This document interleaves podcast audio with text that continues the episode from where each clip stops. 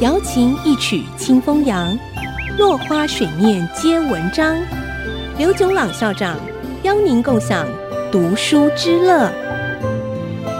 这里是爱惜之音 FM 九七点五，欢迎收听《落花水面皆文章》，我是刘炯朗。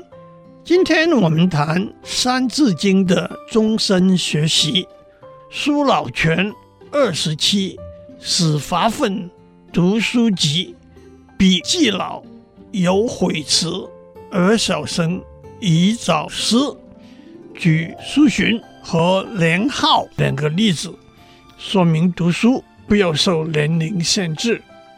中国文学里头被称为唐宋八大家的是唐代的韩愈、柳宗元和宋代的欧阳修、苏洵、苏轼、苏辙、王安石、曾巩八位杰出的文学家，其中苏洵、苏轼、苏辙父子并称三苏。苏洵就是苏老泉，他年轻的时候到处游山玩水，到了二十七岁，在他夫人程氏鼓励支持之下，才决心发奋读书。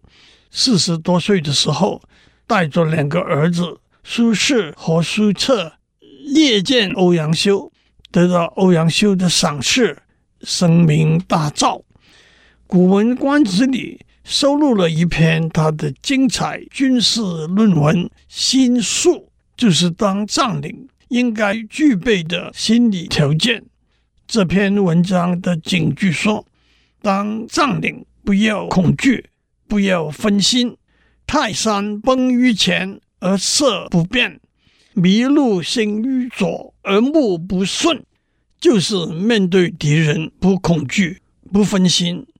又说：“凡战之道，未战养其才，张战养其力，既战养其气，既胜养其心。”就是战争前做好充分的资源准备，面临战争的时候要养精蓄锐，在战争中保持高昂的士气，胜利之后要平心静气，不骄傲。不松懈，又说善用兵者，使之无所顾，有所事，让士兵没有顾忌担忧，就不怕死；有依靠和信心，就不会败。若年号八十二，对大廷魁多士，笔既成，重诚意，而小生宜立志。宋朝的年号。到了八十二岁才中状元，鼓励小朋友要不断努力，有志者事竟成。不过历史记载，年号二十三岁中状元，四十二岁就去世了。《三字经》也许是按照明朝的杂剧“连状元一世不服老”的故事以讹传讹吧。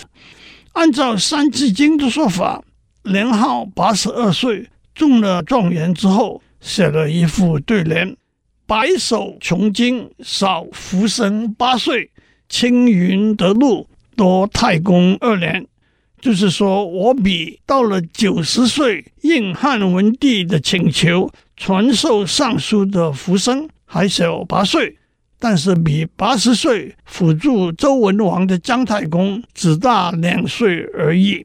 他也写了一首。登科谢恩诗，最后两句是：“也知年少登科好，真奈龙头属老成。”据传他在公元九三八年第一次应考，历经后汉后周，到了公元九百八十五年才中了状元，整整考了四十七个年头。